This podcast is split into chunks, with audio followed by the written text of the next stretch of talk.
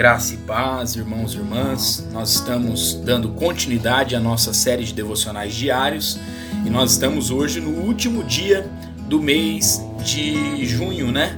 É, nós chegamos agora no dia 30 de junho de 2020 e o tema proposto para nós hoje é o desafio de encorajamento. E o texto base se encontra lá em Deuteronômio, capítulo 1, versículo 38, que nos diz assim: Josué filho de Num, que está diante de ti, ele ali entrará, anima-o. É, pense nas pessoas que você conhece. Algumas, pelas suas palavras e atitudes, são de grande encorajamento para você.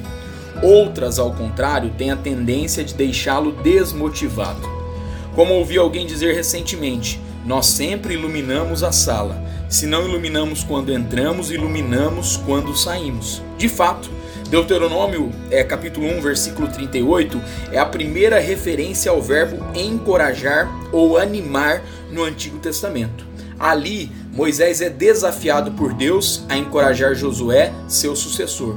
Alguns capítulos à frente, esse desafio é reforçado né? Tá lá ali no capítulo 3, versículo 28, diz assim, ó, dá ordens a Josué e anima-o e fortalece-o, porque ele passará adiante deste povo. Aí vemos a importância de uma atitude encorajadora do líder para com o liderado.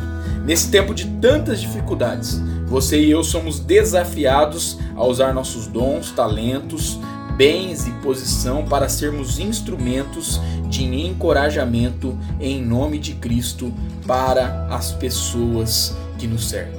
Que a nossa oração seja, Pai, que nós sejamos pessoas que iluminam a vida dos outros quando chegamos perto e que essas pessoas vejam Jesus Cristo em nós e que verdadeiramente o nome cristão seja a ideia dos pequenos cristos na vida de cada um de nós. Deus abençoe meu irmão, minha irmã, sua vida, sua casa e a sua família, em nome de Jesus.